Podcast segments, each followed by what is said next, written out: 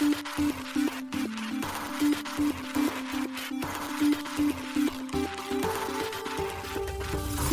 しい経済ニュース。この番組では現当社のメディア新しい経済がブロックチェーン仮想通貨フィンテックに関する日々のニュース解説を平日毎日音声コンテンツでお届けしています。そして新しい経済ではブロックチェーン仮想通貨に関するニュース解説記事やインタビュー記事学習記事などのたくさんのコンテンツを掲載しております。ぜひ新しいひらがな経済漢字で検索してメディアもチェックしてください。そして LINE 公式アカウントではメディアの更新情報を配信しております。LINE 公式アカウントにもぜひご登録ください。この番組は株式会社フィナンシェの提供でお送りします。フィナンシェはスポーツチームやエンタメプロジェクト DAO などのトークンを購入して支援ができる新しいクラウドファンディングサービスです。サッカー J リーグ野球バスケなどのプロスポーツチームをはじめ映画やアイドルインフルエンサーなど100以上のプロジェクトのトークンがフィナンシェで購入できます。さらにトークン購入者はプロジェクトに応じたキャンペーンの参加や NFT などの特典も、ぜひ iOS や Android でフィナンシェのスマホアプリを入れて新たな応援体験を味わってください。あなたの夢がみんなの財産になるフィナンシェ。現当社新しい経済編集部の高橋です。はい、本日は6月23日金曜日です。今日のニュース行きましょう。国会議員初、平正明議員がソウルバンドトークン配布、eKYC で自民党員申込者に1000個限定、ポリゴンで、グリー、 Sui の Mysten Labs と戦略的パートナーシップ、NTT ドコモ子会社 Oasys のバリデーターに、GMO コイン、 Astar のステーキングサービス提供へ、マスターカードエンゲージプログラムで Web3 プロダクトの立ち上げ支援へ、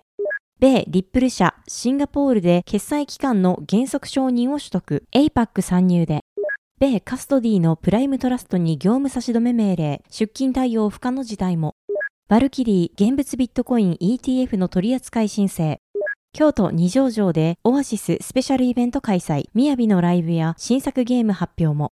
一つ目のニュースは、国会議員初、平正明議員がソウルバンソウルバンドトークン配布、eKYC で自民党員申込者に1000個限定、ポリゴンでというニュースです。自民党 Web3 プロジェクトチーム座長、平正明衆議院議員が応援団会員証となるソウルバンドトークンの配布を実施することが分かりました。本取り組みをサポートするブロックチェーン戦略政策研究所が6月23日発表しました。ソウルバンドトークンとはブロックチェーン技術を活用して発行できる代替不可能なトークン形式の一つです。なお同じく代替不可能なトークンであるノンファンジブルトークンと違い、この、そのトークンを受け取り後、他のアドレスなどに移転できないことが特徴です。平議員は現在、自民党員の入党手続きに eKYC を導入する実証実験を実施中です。そして今回 eKYC での党員申込者に対し、平議員のキャラクター、平くんのソウルバウンドトークンを配布するとのことです。ブロックチェーン戦略政策研究所によると、自分の応援団会員に対してソウルバウンドトークンを会員証として発行するのは、日本の国会議員では初となる試みとなるといいます。このソウルバンドトークンは、インディースクエア提供の NFT の発行や DAO を生成できる Web3 プラットフォーム、ハザマベースを利用して発行されるとのことです。また、編集部が取材したところによると、ソウルバンドトークンが発行されるブロックチェーンはポリゴンだといいます。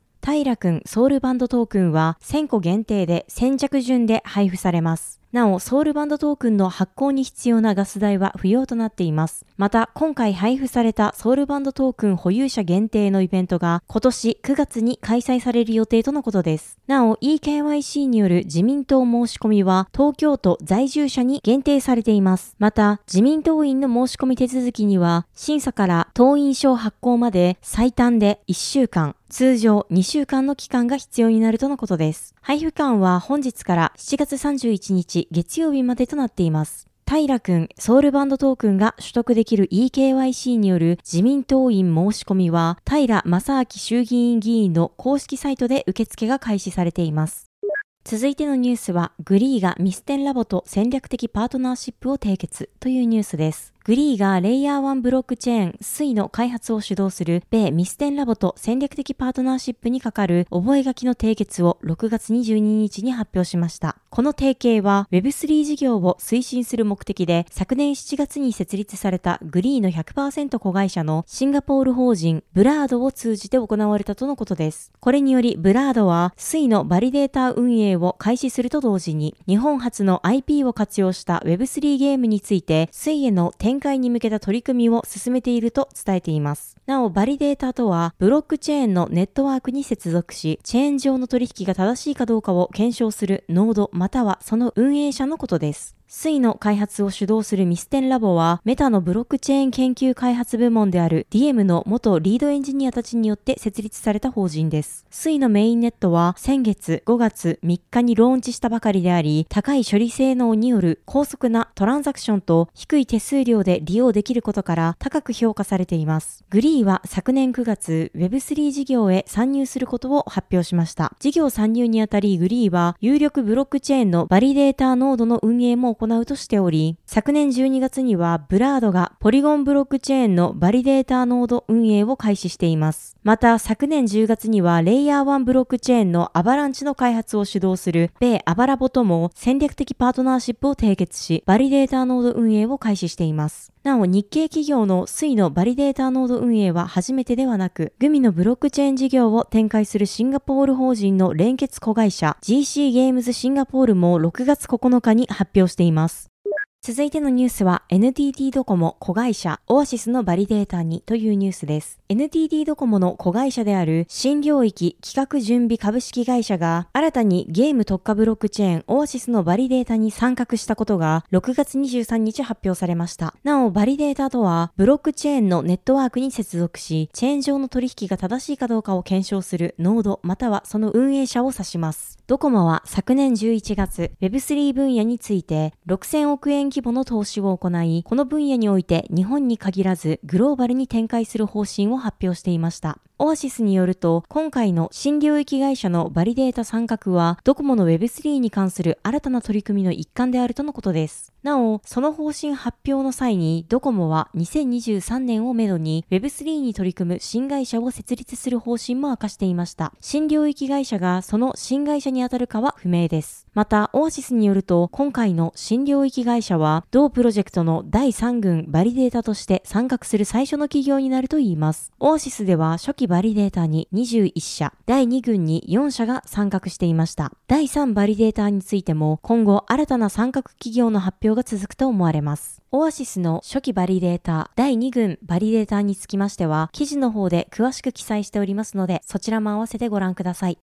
続いてのニュースは GMO コインアスターのステーキングサービス提供へというニュースです。国内暗号資産取引所 GMO コインが暗号資産アスターをステーキングサービスの対象銘柄に追加することを6月22日発表しました。同取引所において判定期間中にアスターを保有しているユーザーを対象に6月28日からサービス提供が開始される予定です。判定期間中にアスターを保有している場合でもステーキング報酬の数量が小数点第8 8位未満となる方は配布の対象外になるとのことです。なお、同取引所ではステーキング対象の暗号資産を保有するだけでステーキング報酬を受け取れるとのことで、ユーザー自身で特別な手続きをする必要はないとのことです。また、国内においてアスターのステーキングサービス提供は GMO コインが初の事例となるようです。アスターのステーキング報酬額については、共に変動制で年率3%から3.8%程度の見込みとなっています。なお、報酬配布は毎月10日を予定しているとのこと。土日祝が重なった場合は、翌平日になります。また、手数料については、両銘柄ともに GMO コインに配分されたステーキング報酬の28%になるとのことです。ちなみに、今回のステーキング報酬の配布は8月10日を予定しているといいます。今回 GMO コインのステーキングサービスにアスターが追加されることにより、同サービスでの取扱い銘柄は約7銘柄となります。現在はテゾス、シンボル、カルダノ、クワンタム、ポルカドット、コスモスが対応しています。ステーキングとは、バリデーターと呼ばれるユーザーが対象となる暗号資産を一定量保有することで、取引機能のブロック生成プロセスに参加し、報酬を得る行為のことです。コンセンサスアルゴリズムのプルーフオブステークを採用するブロックチェーンで実行が可能となっています。なお、コンセンサスアルゴリズムとは、暗号資産のブロックを追加する際の合意形成のアルゴリズムです。暗号資産取引所が提供するステーキングサービスは、ユーザーからトークンをプールに集め、ネットワークにまとめて預け入れる形式をとります。そのため、ユーザーはステーキング参加に本来必要な暗号資産保有量を持たなくとも、少額でステーキング報酬が得られます。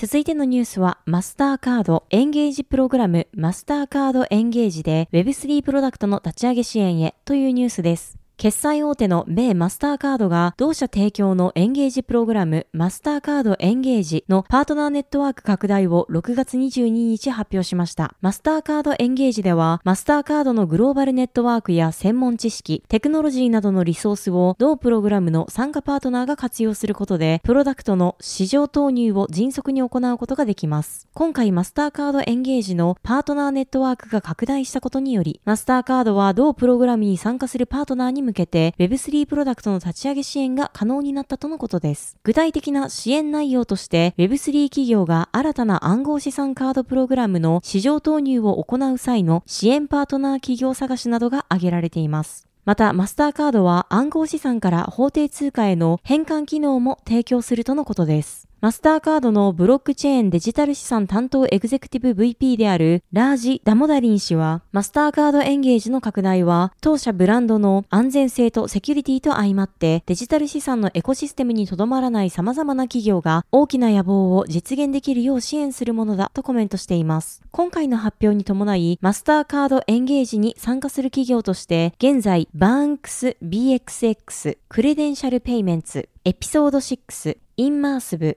モナベート、ムーアワンド、ペイキャディ、ペイメントオロジー、ポメロ、スワップ、アンリミットが挙げられています。続いてのニュースは、米リップル社シンガポールで決済機関の原則承認を取得、APAC 参入でというニュースです。米フィンテック企業のリップル社のシンガポール支部にあたるリップルマーケッツ APAC がシンガポール金融管理局 MAS から主要決済機関としての原則承認を取得しました。リップル社が6月22日発表しました。これによりリップル社はシンガポールにおいてデジタル決済トークン商品とサービスの提供と同社の暗号資産技術活用のオンデマンド流動性プラットフォームの利用拡大が可能となったとのことです。なお、2022年には世界のオンデマンド流動性取引の過半数がシンガポールにて行われたといいます。この動きを受け、リップル社は過去1年でシンガポール支部のビジネス開発、コンプライアンス、財務、ホーム、営業などの主要部門において前年比50%増となる50人の人員増強を行ったとのことです。リップル社 CEO のブラッド・ガーリングハウス氏は、シンガポールは世界有数の金融センターであり、アジア太平洋地域におけるビジネス参入への有力な入り口だ。MAS から原則承認を取得して、同地域のみならず、シンガポールにおける暗号資産規制は強化傾向にありますが、各社は APEC 戦略においてシンガポール市場を重要視している傾向にあります。昨年10月には、米大手暗号資産取引所のコインベースがシンガポールにおける主要決済機関としての原則承認を取得。なお、この承認は、パクソスやクリプト .com、シンガポール最大の銀行、DBS が運営する証券会社である DBS ビッカーズ、そして SBI グループの SBI デジタルマーケッツなど十数社が取得しています。なお、今年6月には、米ドルステーブルコインの USDC を発行するサークルインターネットフィナンシャルも原則承認を取得しました。なお、クリプトドットコムは今年6月、MAS よりデジタル決済トークンサービスの主要決済機関ライセンスも取得しています。MAS は昨年10月、暗号資産取引業者への規制強化案を含む協議報告書を公開。今年1月には暗号資産取引業者に対して広告活動を制限する規制を導入しています。これにより暗号資産取引業者は自社ウェブサイト、アプリ、SNS アカウント以外を使って宣伝することができなくなりました。また、この影響でシンガポール国内の暗号資産を扱う ATM も閉鎖されることとなっています。続いてのニュースは、米カストデーのプライムトラストに業務差し止め命令、出勤対応不可の事態もというニュースです。米ネバダ州の金融機関局が米暗号資産カストディ企業のプライムトラストに対し財務状況が悪化しているとして6月21日業務差し止め命令を下しました。命令書によればネバダ州金融機関局は昨年11月7日よりプライムトラストの財務状況を調査していたといいます。また調査結果によればプライムトラストの財務状況は著しく悪化しており現在取引を行うには安全でない状況にあるといいます。また事業を継続したとしても存続不可能能で安全とは言えない状態だといいます。また、プライムトラストは6月21日、貸借対象表上の重大な負債のため資金が不足しており、顧客資金の引き出しに対応できなかったとのことです。さらに命令書では、プライムトラストは顧客資産の保護を怠り、顧客に対する受託者義務を意図的に違反し、カストディに安全に資産を保管しておらず、全顧客の出金要請に応じることができないと指摘されています。プライムトラストは業務差し止め命令に対して30日以内に異議申し立て、行政審問を要求できることになっています。同社が異議申し立てをしない場合、その差し止め命令は有効となります。6月22日には暗号資産及びデジタル資産のカストディ企業のビットゴーがプライムトラストの買収を中止するとツイッターにて発表。ビットゴーはこの決定は軽々しく下されたものではないとしながら、プライムトラストとの関係を改善するために多大な努力と作業を行った結果、買収を中止するという苦渋の判断を下したと伝えています。なお、この買収中止の声明は、ビットゴーがプライムトラストの親会社、プライムコアテクノロジーの株式を100%取得するという旨の拘束力のない意向表明書に署名してからわずか2週間後の出来事でした。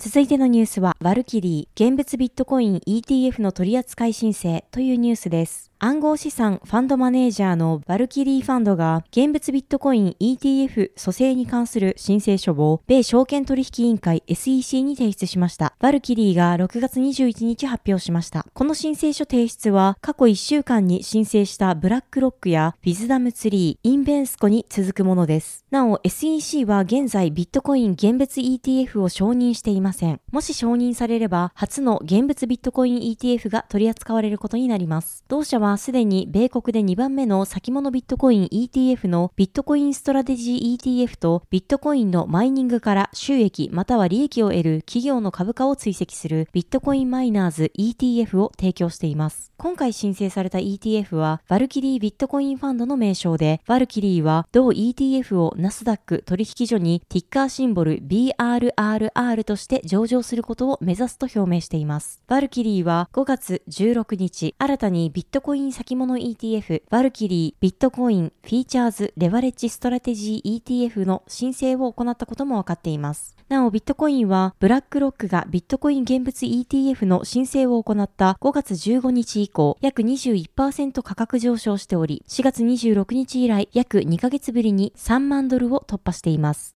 続いてのニュースは、京都二条城でオアシススペシャルイベント開催。雅のライブや新作ゲーム発表もというニュースです。ゲーム特化型ブロックチェーンオアシスが6月28日に京都府二条城でオアシススペシャルイベントを開催する予定です。6月22日、そのイベント内容が公開されました。なおこのイベントは京都で6月28日から30日まで開催される日本最大級のクリプトカンファレンス IVS クリプト2023のサイドイベントとなります。オアシスによると、イベント当日はメインステージにて参加 Web3 ゲーム企業らから公表済みタイトルの最新情報や未公開タイトル、進行中プロジェクトに関する紹介、そして提携に関する発表などが予定されているといいます。また、自民党 Web3PT 座長、平正明氏からの本イベントに向けたビデオメッセージの上映がされるほか、イベントの締めくくりとして世界的に活躍するギタリスト、みやびによるライブが実施されるとのことです。Web3 ゲーム企業からからの最新情報として、ダブルジャンプ東京の三国志大戦、BCG、DMM.com のカンパニーガールズ、リブルーム、ブロックスミスのクイズで貯める QAQA、NFT プロジェクトオアシックスのシリーズ2について紹介されるとのことです。また、コイン娘からは、オアスモチーフキャラクター、オアシス、ビットコインモチーフキャラクター、ビットが登場し、歌唱ライブが行われるといいます。なお、バンダイナムコエンターテイメント、 Com2uS、DEA、エニッシュ、UBI ソフトについては当日イベントの場で発表内容を公表するとのことです。また当日のメインステージの模様は国内外チャンネルでのライブ配信も実施予定とのことです。オアシススペシャルイベントの概要や参加申し込みについては記事の方で詳しく記載しておりますのでそちらも合わせてご覧ください。はい、本日のニュースは以上となります。このように私たち新しい経済編集部では、ブロックチェーン、暗号資産に関するニュースを平日毎日ラジオで配信しております。本日ご紹介したニュースは、新しい経済のサイトに上がっております。ぜひ、サイトの方も見に来てください。新しいひらがな、経済、漢字で検索して見に来ていただければと思います。それでは本日もありがとうございました。